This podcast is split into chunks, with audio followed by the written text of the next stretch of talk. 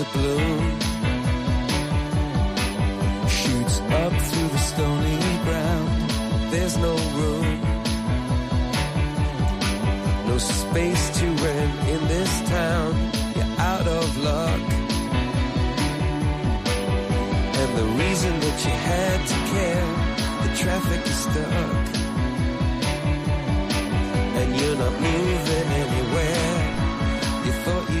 Comienza en Radio María Sexto Continente. Con el obispo de San Sebastián, Monseñor José Ignacio Munilla.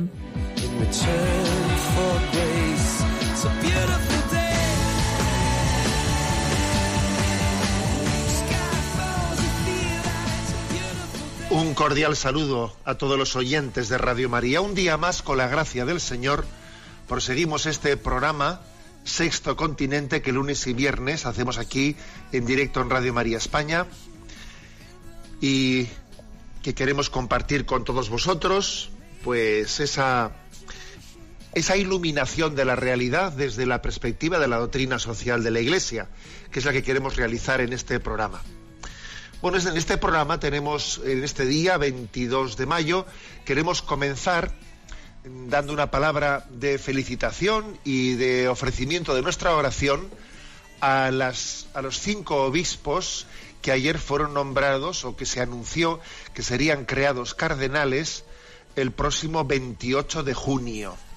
Son cinco obispos del orbe católico, uno de ellos es muy próximo a nosotros, el arzobispo de Barcelona, don Juan José Omeya. Pero la Iglesia es católica, es universal, y los otros cuatro son uno de Mali, otro de Suecia, atención, ¿no? que el obispo de Estocolmo de Suecia, pues es un luterano convertido al catolicismo. Es el primer obispo católico, digamos, sueco, ¿eh? sueco después de la Reforma. El otro es de Laos y el otro es de El Salvador. La Iglesia es católica, es universal. Yo quisiera, eh, aparte de hacer esa palabra de felicitación, que suele ser una manera de hablar entre nosotros, ¿no? Aunque a mí, francamente, cuando te felicitan, pues por un, eh, porque la Iglesia te ha encomendado una cosa, digamos, de este estilo, de que te hacen obispo y la gente te felicita, no sé si la palabra más correcta es la felicitación, bueno, aunque acostumbramos a hacerla, ¿verdad?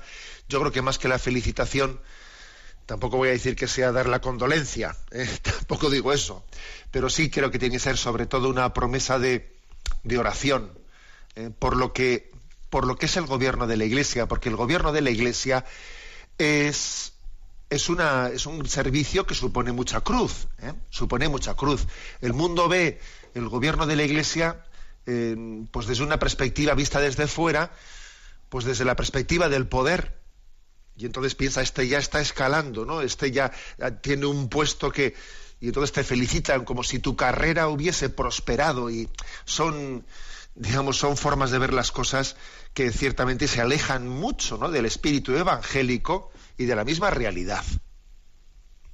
Ser cardenal es una, una petición, por parte es, una- es un, un servicio que el Papa pide en su entorno para dar consejo, para asistir al gobierno de la Iglesia y supone un gran servicio. ¿no? Dice el Papa Francisco que el verdadero poder es el servicio. Y dice la Madre Teresa de Calcuta, la fe en acción es amor y el amor en acción es servicio. O sea que hay que decir que, que los puestos de responsabilidad en la Iglesia son servicio, servicio y servicio. Y quien los vea desde otra perspectiva es que no entiende el Evangelio. Y quien no los viva así, pues obviamente está pecando contra el, don que Dios le ha encomendado. Jesús y María entraron en la historia por la puerta del servicio, por la puerta de servicio. Y también este es el ministerio apostólico que, que realiza la Iglesia, por la puerta del servicio. ¿eh? Bueno, pues eso, encomendamos especialmente a los cinco nuevos obispos que han sido creados cardenales, esa palabra de creado, bueno, pues es una, tradición en la Iglesia, igual que se dice que un sacerdote ha sido, ha sido ordenado sacerdote, un obispo ha sido consagrado, el cardenal ha sido creado.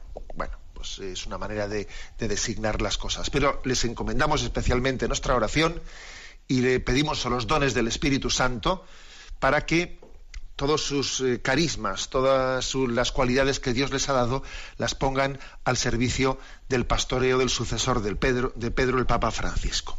Bien, así hemos iniciado este programa de Sexto Continente, que tiene también una interacción con vosotros los oyentes a través de la, del email sextocontinente arroba radiomaria.es y tiene también una interacción en la cuenta de Twitter arroba obispo Monilla, en el muro de Facebook, eh, que lleva mi nombre José Ignacio Monilla, y también en la cuenta de Instagram, que lleva el nombre de obispo Monilla. Bueno, vamos a ver, eh, ¿qué tema primero eh, he elegido para este programa de hoy?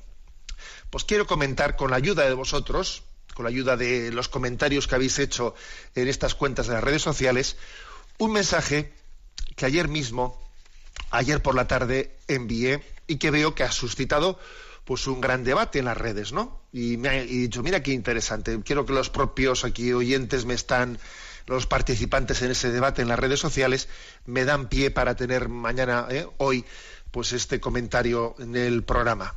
Yo envié este, este mensaje.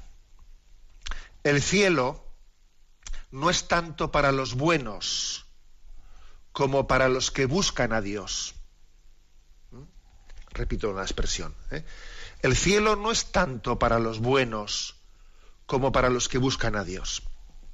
Bueno, y entonces, a raíz de eso, pues tanto en Twitter como en Facebook como en Instagram, he visto pues que los oyentes han ido dejando. Dejando comentarios varios al respecto de este pensamiento que es un poco como un aguijón, ¿no? Como un aguijón que quiere eh, hacernos, que quiere que nos cuestionemos lo que es la lo que es la salvación y qué y qué es la disposición necesaria ¿no? para poder ir en el camino de la salvación. Bueno, primer comentario ¿no? que me ha dejado alguien a leer este pensamiento. El cielo no es tanto para los buenos como para los que buscan a Dios. Primer comentario, alguno dice, bueno, es que solo Dios es bueno. Cierto, ¿eh? así lo dice Marcos capítulo décimo versículo 18 solo Dios es bueno. ¿Por qué me llamas bueno si solo Dios es bueno? Eh, es cierto. En realidad, eh, la bondad, la, suma bondad, la plena bondad, solo, solo, solo Dios es capaz de vivirla y cumplirla.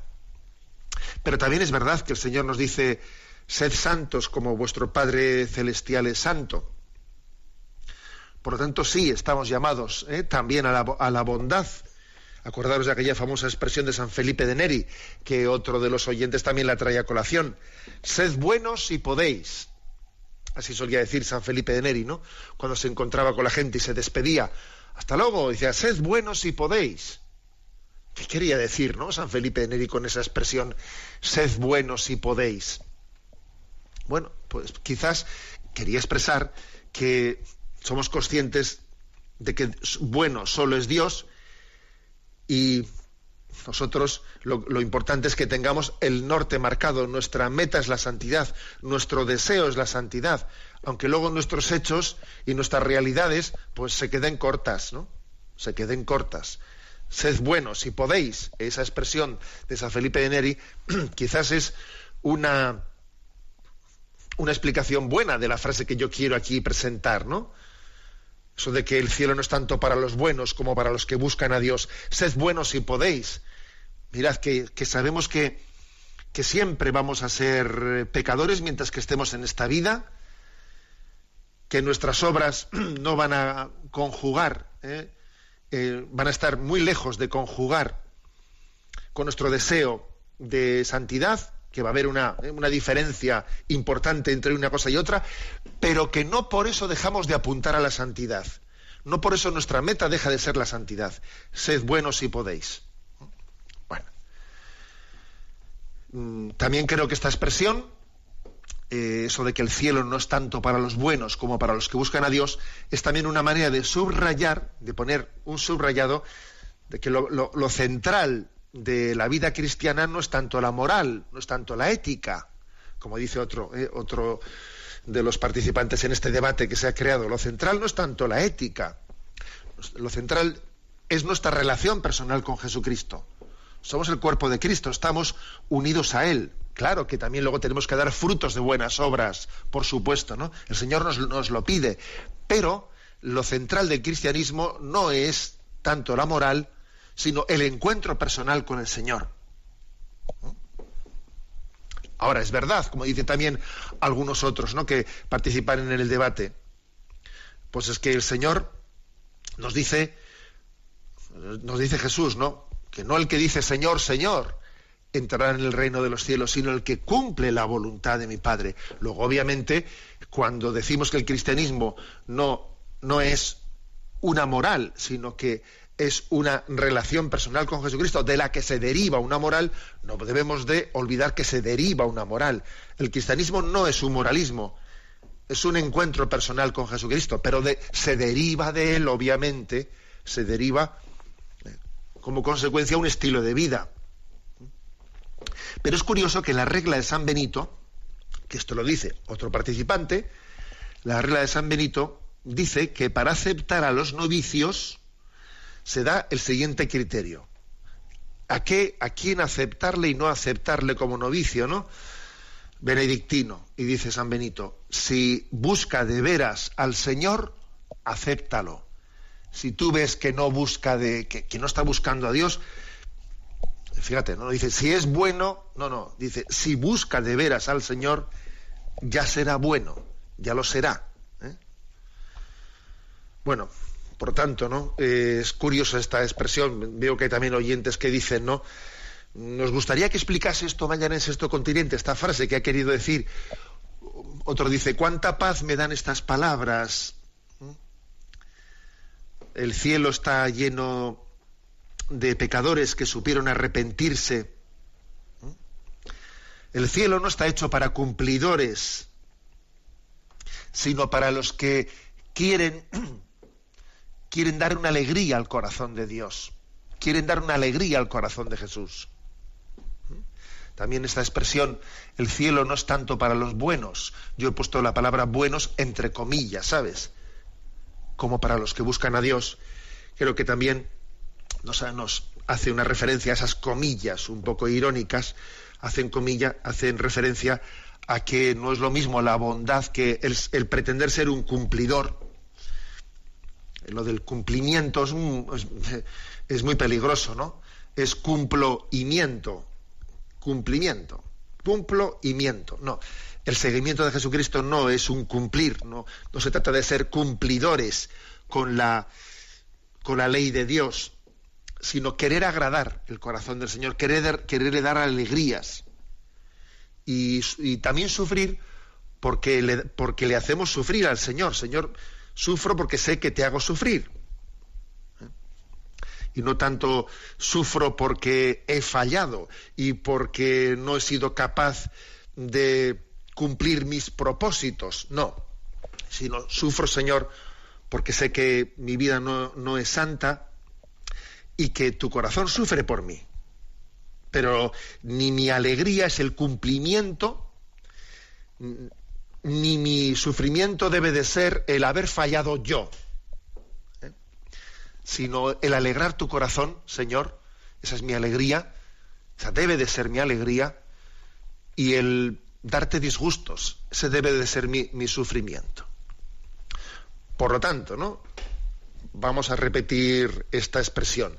El cielo no es tanto para los buenos como para los que buscan a Dios sed buenos si podéis, pero mientras tanto a caminar hacia esa relación con Jesucristo, esa intimidad con Él que nos está ofreciendo, además en estas vísperas de Pentecostés, en la que Él nos promete que nos enviará un paráclito, que nos será quien nos dé el consuelo interior y quien nos dé pues ese instinto, ese sensus para estar siempre en nuestra vida buscando, buscando a Dios.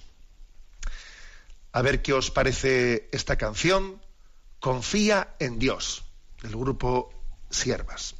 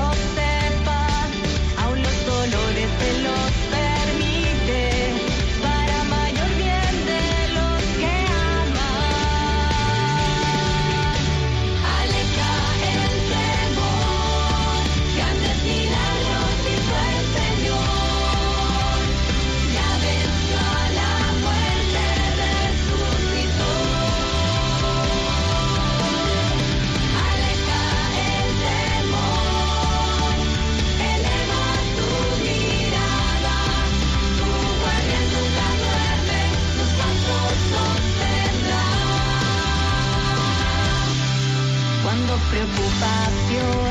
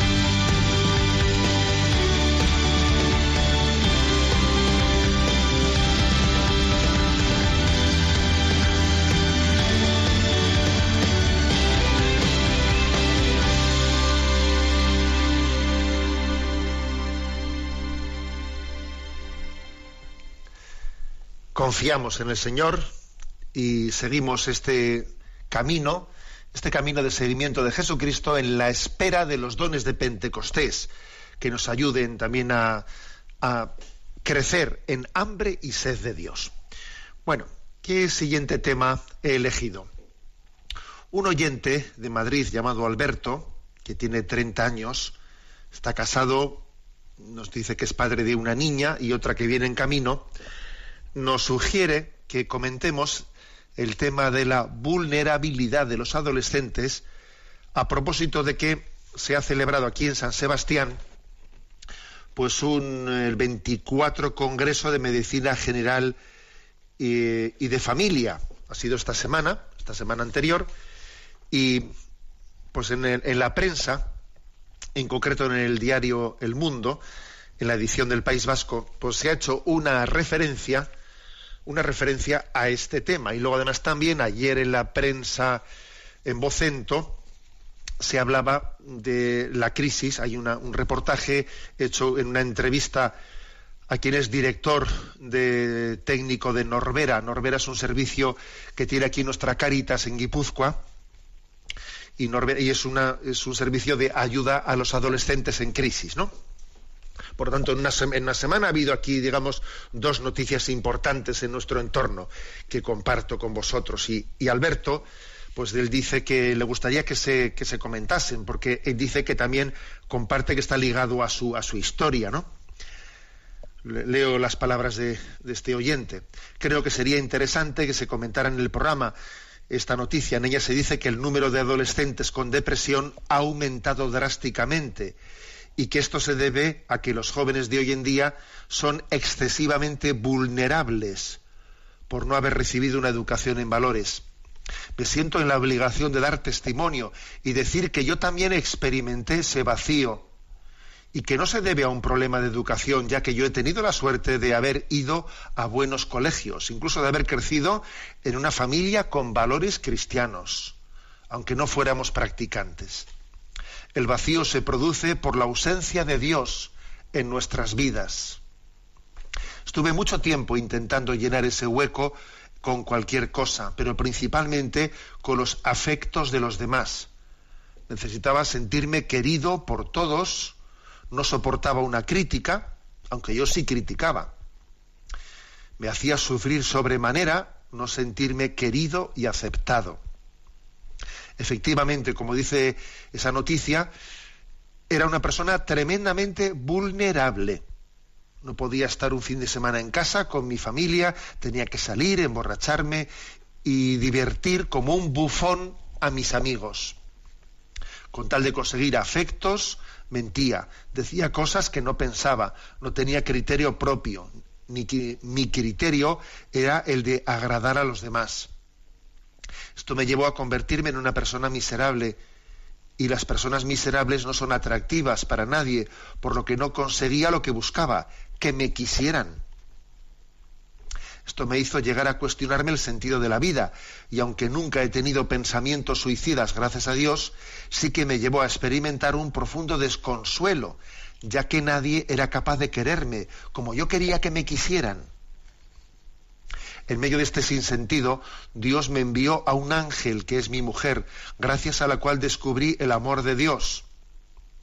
Comencé a ir a la iglesia, a rezar, e inicié un camino de fe gracias a un movimiento de la iglesia, el camino neocatecumenal. Dios ha hecho un milagro en mi vida. Hoy soy pleno y no he vuelto a experimentar ese desconsuelo, porque tengo la certeza de que Dios existe, que es bueno y que me quiere tal y como soy. Los sufrimientos ahí siguen, claro, por supuesto, pero ahora tienen un sentido. Ojalá los jóvenes que están pasando por el sinsentido por el que pasé yo puedan también encontrarse con Dios. No hay vacío que Dios no pueda llenar. Gracias por vuestro programa, dice Alberto, ¿eh? en un correo que le agradecemos porque nos ha dado, bueno, pues materia para, para hacer este comentario. Vamos a ver qué ¿Qué es lo que ha publicado la prensa? Así un poco como conclusión de ese Congreso de Medicina General y de Familia celebrado aquí en San Sebastián la semana pasada. Bueno, pues que existe una preocupación grande porque los casos de, depresión en jóvenes adolescentes están aumentando mucho. Están aumentando mucho. Y a tenor de los de, la opinión de los, de los médicos que han sido entrevistados, que son Fernando González, Antonio Torres, del Grupo de Trabajo de Salud Mental de la Sociedad Española de Medicina General y de Familia, pues dicen ellos que, los, que hay factores claves ¿eh? para que esto se esté produciendo, y es la falta de educación en valores, ¿no? Según ellos, la educación que prima es la de la riqueza, el capricho, lo inmediato, y esto hace que la adolescencia tenga una tolerancia mínima al sufrimiento y a la frustración. Dicen ellos, por ejemplo, ¿cuál es el estereotipo típico ¿no? de un adolescente en esta sociedad? Dice, bueno, pues que los fines de semana se pasan en un centro comercial. Ya no es el fútbol, ya no es la montaña, no, al centro comercial y las principales aspiraciones pues que se tienen en un centro comercial pues es que si el último modelo de la Play eh, etcétera etcétera etcétera y que todo ello va creando jóvenes muy vulnerables muy vulnerables ¿no? a los que todo el mundo puede hacer daño. Y no debería ser así se han acostumbrado a la inmediatez a tener un capricho y a buscar inmediatamente ser satisfecho. Claro, y, cuando uno genera ese tipo de psicología, eso que veo, eso que quiero, eso que tiene el de al lado, yo también. Es, bueno, pues claro, eso te hace totalmente vulnerable, porque eso en la vida no va a ser siempre así, ¿eh? y entonces, además, estás de alguna manera con una falta de autoestima tremenda y te haces vulnerable, vulnerable porque no tienes capacidad de dilatar tus deseos, de quererte por ti mismo si los demás no te ensalzan como el tío guay, etcétera, etcétera, ¿no? bueno, pues todo esto, los, en este congreso lo que vienen a decir los doctores detectan que este tipo, ¿no? de psicología es la que genera principalmente las, eh, las depresiones. A esto se añade que, en el periódico de ayer, en el diario Vasco en Vocento, venía una, eh, una entrevista interesante con el director técnico de, Norbera. Norbera en euskera significa uno mismo, ¿eh? Norbera. Es un, programa de Caritas. Caritas Guipúzcoa lleva también adelante la Fundación ISAN, que significa en euskera ser, ser, que lleva adelante el proyecto Hombre de recuperación de toxicómanos. Y luego, más recientemente, se ha creado el proyecto Norbera, de ayuda a, a la adolescencia en crisis, ¿no? Bueno, pues mm, como en la prensa ha salido esto, ha habido algunos casos concretos de que si el juego de la ballena azul, de algunos jóvenes que se autolesionan, etcétera, pues mm, el periódico ha acudido a hacer esta, esta entrevista, mm, este reportaje en este proyecto Norbera, ¿no? Bueno, y lo primero que viene a decir es lo siguiente, que no es exactamente lo mismo, lo mismo el intento de suicidio que las autolesiones. Es más, viene a decir, que a mí me ha, resultado interesante el escucharlo, siempre se aprenden cosas, ¿no? Eh, que el suicidio suele buscar evitar el sufrimiento, mientras que estas tendencias a las autolesiones que están aconteciendo en ciertos adolescentes no son tanto un evitar el sufrimiento, sino que es una forma de sentir ese sufrimiento. Se quiere como sentir un sufrimiento, ¿no? A nosotros, visto desde fuera, nos podía parecer que la línea divisoria entre una cosa, entre la tendencia suicida y lo de las autolesiones, pues es una línea divisoria difícil de trazar, ¿no? Y supongo que, luego la realidad hará eso, que las cosas son difícilmente distinguibles. Pero, bueno, digamos que, que es interesante también escuchar a, quienes, a quienes acompañan a los jóvenes en esas, en esas crisis, ¿no? ¿Cuál, eh, ¿Cómo se, describen los motivos por los que se llega a ese tipo de autolesiones? Eh? De, una forma fría y planificada. Esta semana pasada aquí ha ocurrido, pues que eh, se, han conocido dos casos concretos, uno aquí de en Rentería, otro también de, otra población cercana, en los que se han detectado en los servicios sociales jóvenes que se estaban autolesionando y a veces, mm, pues eso, ¿no? Con juegos para hacerlo de una manera publicitada delante de otros, online, etcétera. ¿eh? ¿Cuáles son los motivos, ¿no? Por los que puede acontecer eso. ¿Mm? Cuenta un caso concreto, un caso concreto en el que una madre, ¿no? Pues eh, descubre eh, que su hija, que su hija se está autolesionando de 16 años, y cuando ya la madre le claro le desenmascara le hace le hace levantarse eh, las muñecas para o sea, las, mangas para ver que sus muñecas habían sido lesionadas etcétera pues la respuesta es no es nada solo me corto a veces porque me aburro fíjate tú ¿eh? la respuesta que pone aquí en el en el dentro de este de este reportaje. Entonces cuál cuál pueden llegar a ser estas causas no y aquí fijaros bien se se hace referencia a estas cuatro. Dice, se hieren a sí mismas, bueno, dice mismas porque eh, se dan bastantes más casos eh, las adolescentes en las chicas que en los chicos, estos casos de autolesiones. ¿eh?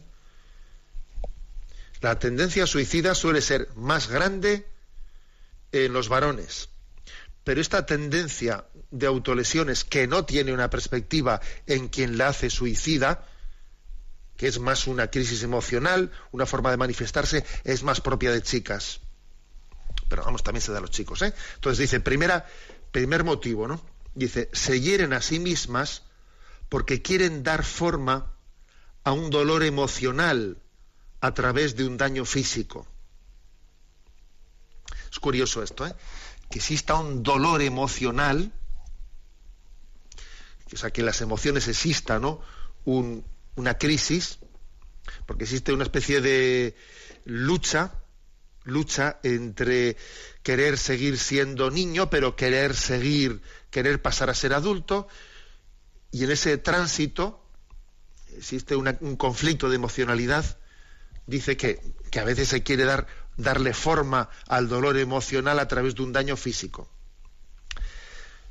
Segundo, eh, segunda causa que apuntan aquí los expertos, ¿no? Porque buscan castigarse, fruto de una baja estima. Eh, es un tema clave este, el de, la falta de autoestima. Eh, el no tener la certeza de saberse querido, de saber amado, ¿no? No valorarse uno a sí mismo, no quererse, no aceptarse, ¿no? Tal y como uno es. Y entonces cuando uno tiene esa especie de no aceptación, ese, rechazo, pues incluso este eh, odio hacia sí mismo, busca castigarse. ¿eh? Busca castigarse porque no se acepta.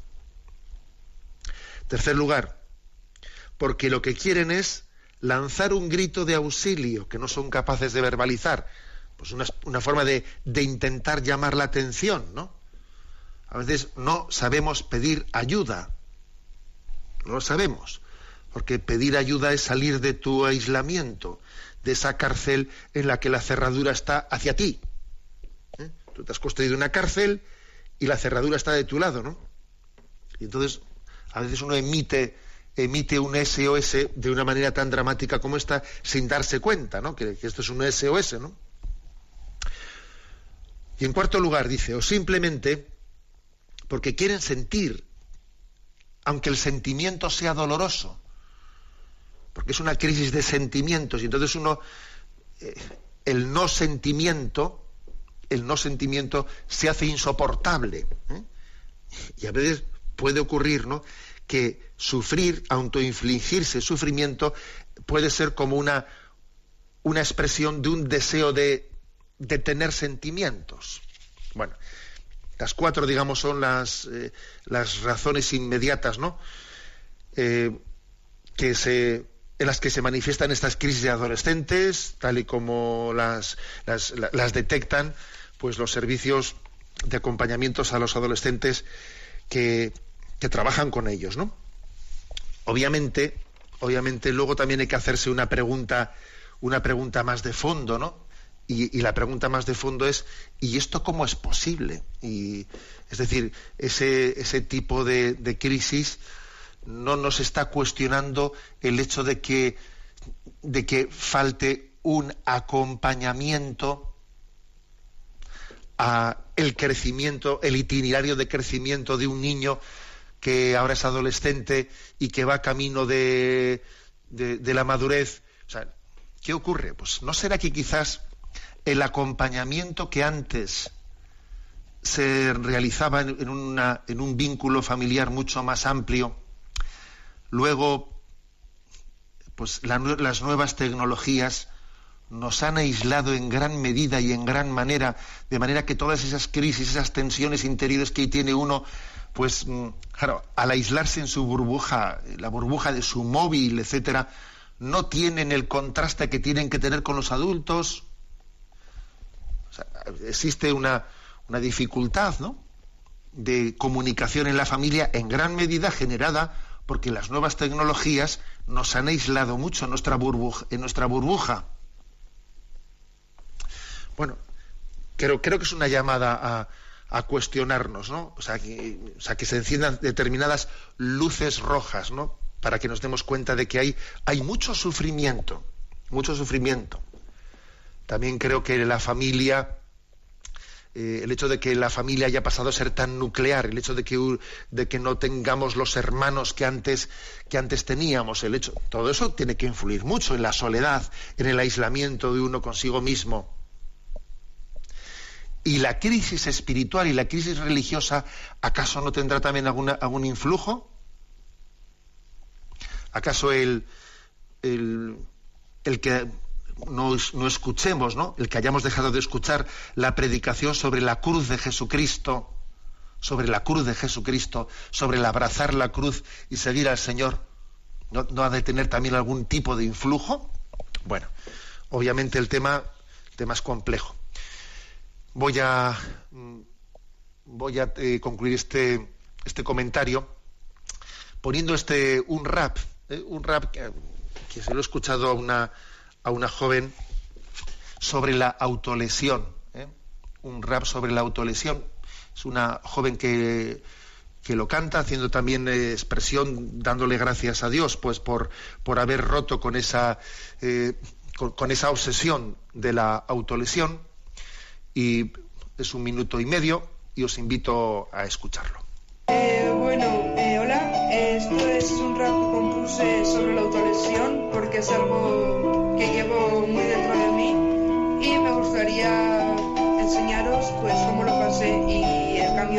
hecho ahora y cómo estoy ahora. Espero que os guste. Yo, yo, yo, yo, yo. Soy de esas personas que un día se cortaron me sentía sola, nadie tenía a mi lado, solo la cuchilla y la sangre goteando. Ese era el motivo de tiritas en mi brazo. Nadie lo veía, nadie se enteraba, solo yo y mi padre en la ventana. Nadie entendió no entenderá las heridas abiertas y las ganas de llorar. Recuerdos dolorosos y un pasado oscuro recorren mi mente cuando miro al futuro. Que por qué lo hago, tienen ni idea el alivio que se siente cuando llega la marea. Sé que no os gusta, pero buenas noticias. Llevo cuatro meses sin agarrar la cuchilla, aunque a veces lo piense. Me digo que no, tengo a gente que me quiere, que me da su corazón. No puedo defraudarlos, cada corte mío les duele a mis amigos. Me di cuenta y las dejé a un ladito. Estoy muy orgullosa de dejar ese jueguito. Ahora soy feliz, lo pienso a menudo, pero dejo fluir, me río con mis amigos. Basta de sufrir, las marcas son enemigos. Nadie se interpone en mi camino. Bueno, pues agradecemos también que, que haya jóvenes valientes, ¿no? Capaces de expresar eh, y compartir la lucha contra sus heridas interiores y ser capaz también de dar un testimonio como quien nos ha cantado nos ha cantado este rap. Bueno, vamos a ver, pues continuando con este mismo tema, o con, bueno, no continuando, al hilo de este mismo tema, en la página de Religión en Libertad, ayer se publicaba un reportaje, cinco razones para no regalar móviles a los niños por la primera comunión. eh, pues es una traslación a la página de, de Religión en Libertad de una, de una entrevista eh, realizada en el diario ABC el 18 de este mes. ¿eh? Pues a una, pues a una conocida terapeuta, ¿no? Eh, es un, reportaje hecho también con preguntas a Jorge Flores, director de Pantallas Amigas. Bueno, vamos a ver, interesante, ¿no? Interesante estas cinco razones para no regalar móviles a los niños por la primera comunión. ¿Qué hilo de continuidad tiene esto con lo anterior que he dicho? Bueno, pues es que me parece que uno de los motivos por los que se, están generando, se están generando, no será el único, ¿eh? pero creo que tiene bastante que ver, porque se están generando ese tipo de desequilibrios es porque la tecnología, cuando no se utiliza pues con la, con la necesaria distancia, y libertad genera en nosotros pues, muchos desequilibrios. Entonces, estas son las cinco razones por las que no se deberían de regalar móviles a los niños que hacen la primera comunión. ¿eh? Reportaje aparecido primero en ABC y después ayer publicado de una manera así más, digamos, escueta y pedagógica en Religión en Libertad. Primero, la mayoría de los padres ni sabrán controlar bien ni querrán controlar bien pues aunque hay un porcentaje de padres que sí tendrán la capacidad ¿no? de, controlar la tecnología, la inmensa mayoría no lo hará, o lo hará poco, o lo hará mal. ¿eh? La mayoría terminará por dejar al pequeño solo ante el peligro. Porque al, principio dirán, sí, sí, ya le seguiré yo de cerca, ya, pero después regalar un móvil es incompatible con no tener claro a un niño de esa edad, con no tener claro cuánto tiempo voy a dedicar yo a ser capaz de acompañar, a tener la capacidad de haber destinado el tiempo necesario para ser conocedor de dónde está mi niño, dónde está, ¿eh? en qué redes sociales, en qué tipo de mensajes manda, recibe, qué tipo de aplicaciones maneja. Sin ese control diario y muy cercano, el abuso es el abuso de ese móvil es seguro. Va a haber un abuso sí o sí. Segundo lugar, el menor se expone, se expone a dañar a otras personas y a dañarse a él mismo. ¿eh?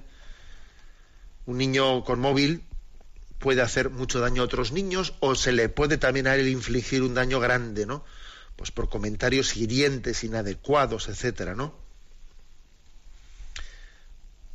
y se le está cargando al niño de una gran responsabilidad cuando se le dice, mira, aquí tienes esto, pero tienes que utilizarlo bien. Cuidado con no mandar esto, cuidado con no mandar fotos, cuidado con esto, cuidado. Claro, todos esos cuidados uno dice, pero bueno, pero, pero el niño de, con esa edad de la primera comunión debe de, debe de tener todas esas responsabilidades o le estamos pidiendo lo que no puede dar.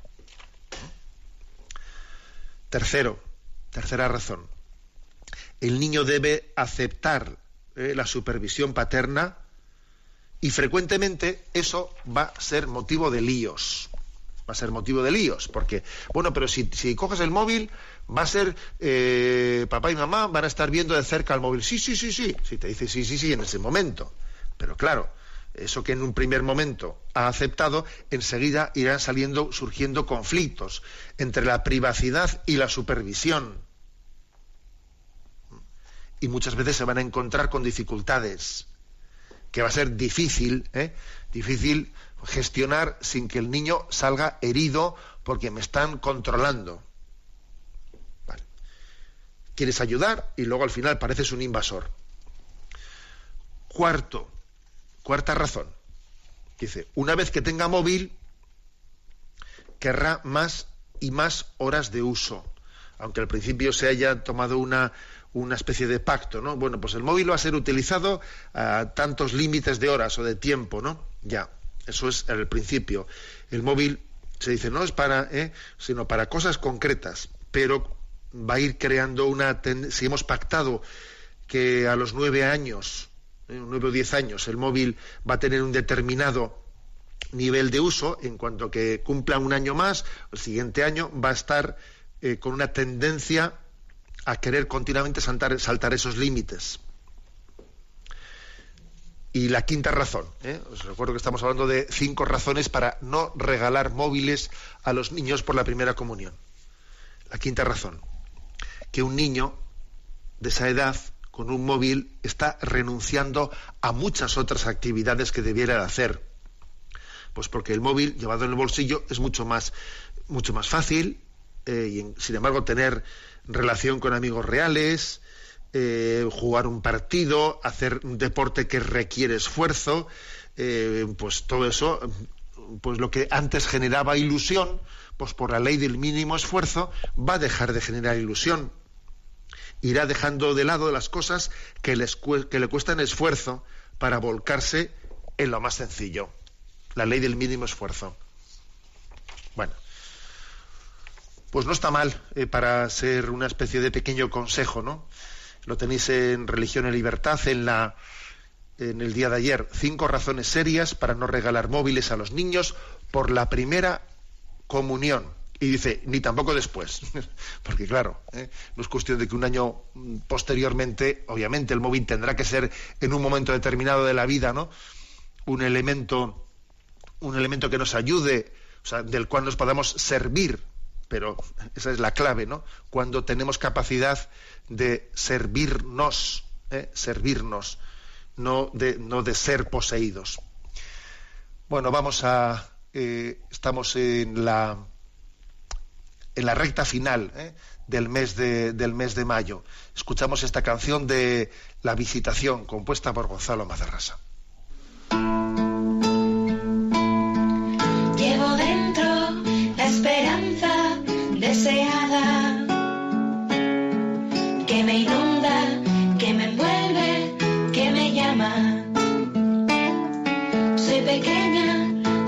Soy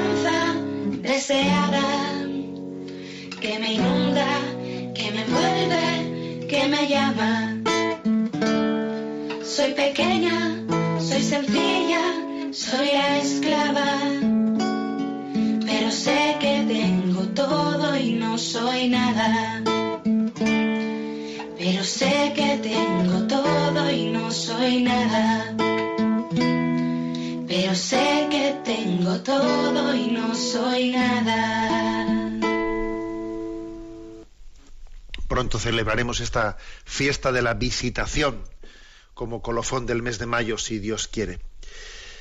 Pero vamos ahora a dar paso a la, a la intervención de los oyentes. Sabéis que hay un correo que se llama Sexto Continente, radiomaria.es, al que podéis hacer llegar vuestras consultas y a Yolanda, que está en la emisora de Madrid, le vamos a pedir que nos presente algunas de las que nos han llegado. Buenos días. Muy buenos días. Patricia de Madrid pregunta, Estimado Monseñor Monilla, en uno de sus recientes programas comentó que son muy contadas las veces en las que se recogen las palabras de María en los Evangelios. Una de ellas es el Magnificat, que pronunció en su encuentro con su prima Isabel y que son una de las palabras más hermosas jamás pronunciadas. En la tercera estrofa dice, a los pobres les colma de bienes y a los ricos les despide vacíos. Parece una frase con un gran contenido de justicia social que me llama mucho la atención que Nuestra Señora dijera en ese momento. ¿Podría explicarnos qué quiso decir y por qué dijo esas palabras? Yo entiendo que María tenía una gran sensibilidad con la injusticia y con el sufrimiento de los pobres, pero agradecería su explicación. Muchas gracias y que Dios le bendiga. Bueno, pues es cierto, ¿no? Que esa expresión a los pobres les colma de bienes, a los ricos los despide vacíos. Claro, puestos en ¿eh? los labios de María, pues claro que nosotros nos hemos hecho una imagen de ella pues así piadosita, ¿eh? cuando ella hace esa, esa referencia a la historia de la salvación y a esa intervención de Dios, ¿no? Pues en, en, medio de esa justicia social del mundo, nos puede sorprender. Bueno, pero es que la verdad es que eso entronca perfectamente con lo que es la educación que ha recibido una doncella de Israel, como es María que ha sido educada en el Antiguo Testamento. Por ejemplo, en el Salmo 112, 112, pues que yo creo que esa, expresión que rezó María, que, María expresó ¿no? en su encuentro con su prima Isabel, está muy inspirada en el, en el, en el Salmo 112, ¿no? Dice, alabad siervos del Señor, alabad el nombre del Señor, bendito sea el nombre del Señor, ahora y por siempre de la salida del sol hasta su ocaso, alabado sea el nombre del Señor. El Señor se eleva sobre los pueblos, su gloria sobre los cielos. ¿Quién como el Señor Dios nuestro que se eleva en su trono y se abaja para mirar al cielo y a la tierra? Fijaros, dice, levanta del polvo al desvalido, alza de la basura al pobre, para sentarlo con los príncipes, los príncipes de su pueblo. A la estéril le da un puesto en la casa como madre feliz de hijos. Este salmo lo comentó en su día en, una audiencia general nuestro Papa Emérito Benedicto XVI, ¿no? Y, tituló su comentario Dios derriba a los poderosos y enaltece a los humildes, ¿no?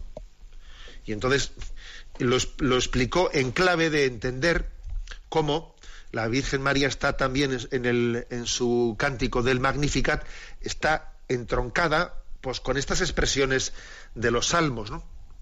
Este Salmo 112 es el primero de los seis salmos que componen el Alel, le llaman, ¿no? que los judíos cantaban en las grandes fiestas. Es un himno a la grandeza de Dios, que da su providencia a los humildes y desvalidos. Es similar al que Ana en el Antiguo Testamento pronuncia y al que la Virgen María pronuncia en el Nuevo Testamento. ¿Mm? Dios se inclina ante los necesitados, ante los que sufren, y esta expresión encuentra su significado en el momento en el que Dios se inclina hacia nosotros y viene a rescatarnos, ¿no? Y viene a rescatar a los pobres. Cuando Jesús dice, cuando llega a ese a la sinagoga de Nazaret, desenrolla el libro de, de, Isaías y dice, el Espíritu del Señor está sobre mí porque Él me ha enviado para dar la buena noticia a los pobres, ¿no? Bueno, por lo tanto hay una, hay como una referencia a la liberación del pueblo de Israel de, Egipto, de las esclavitudes. Dios, Dios tiene misericordia de los pobres y les libra de las garras de los, de los poderosos. ¿eh? Creo que es la, el contexto en el que tenemos que entender esta, eh, expresión de María. Adelante con la siguiente pregunta. Juan Francisco Espinilla nos plantea, desde hace unos dos años estoy escuchando durante mis paseos por el campo el catecismo explicado por Monseñor Munilla en Radio María. Ha tenido una gran incidencia en mi vida cristiana. Lo he escuchado en todo tipo de climatología. Lloviendo, tronando, con viento, solo, acompañado por el camino, de noche, con la luz de la mañana. En fin, a lo mejor esta explicación sobra, pero lo que les quiero decir es lo que he escuchado y meditado muy en serio cada capítulo. Aún me quedan muchos por oír porque llevo unos 170 escuchados. El kit de la cuestión es que más de una vez he pensado que sería interesante para la gente tener esas explicaciones recogidas en un libro, tal vez mejor en ebook, porque si no sería un libro gordísimo. Pues bien, le escribo para animarle a escribir ese libro con un grupo de colaboradores y enviarle un fraternal saludo.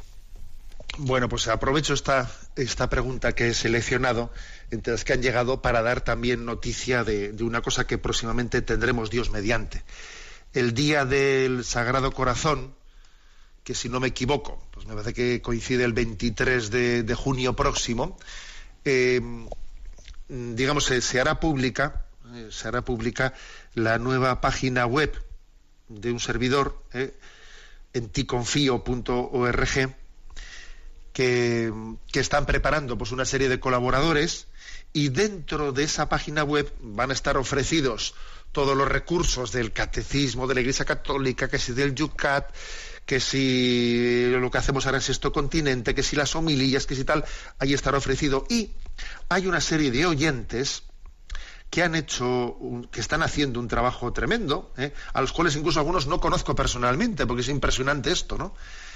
Hay una serie de oyentes que están haciendo el trabajo de transcribir eh, todos los los audios del catecismo, los están transcribiendo. Yo la verdad es que no tengo el tiempo de poder corregirlo, pero ellos me lo envían a mí, creo que tienen buen criterio, y entonces también serán colgados todos ellos de, esa página web. O sea, será colgado el audio con eh, la transcripción, ¿eh? de manera que esté al acceso de, todo el mundo. ¿eh? Y también hay otros oyentes que están haciendo el trabajo de, hacer pequeños resúmenes para hacer catequesis en sus parroquias y extraer algunos cortes de, audios, también eso será colgado, ¿no? O sea que determinados servicios que vosotros mismos estáis haciendo los utilizaremos como recursos que serán puestos a vuestra disposición en esa página web que, como digo, el día 23 de, de junio pues será pública. Eh, la, posibilidad de que de tomarse el trabajo, de que yo me pueda tomar el trabajo de publicar eh, pues eh, un, libro o varios libros transcribiendo eso y redactándolo yo, eso no puede ser, no, la vida no nos lo permite, pero yo creo que gracias a vosotros, a vuestra pues a vuestra a todos esos servicios que estáis haciendo, pues yo los, los voy a poner en esa página web al servicio de todos, ¿no? Dios nos lo ha dado, gratis nos lo ha dado y, gratis lo compartimos porque es, un don suyo. Bueno, tenemos el tiempo cumplido. La bendición de Dios Todopoderoso, Padre, Hijo y Espíritu Santo, descienda sobre vosotros. Alabado sea Jesucristo.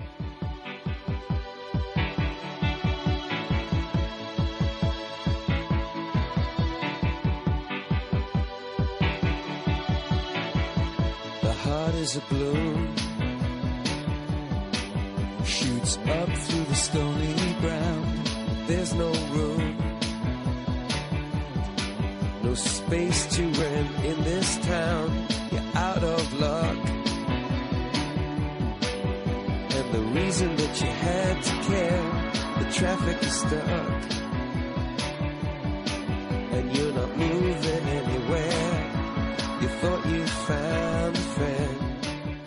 Han escuchado en Radio María Sexto Continente, un programa dirigido por el obispo de San Sebastián, Monseñor José Ignacio Monilla.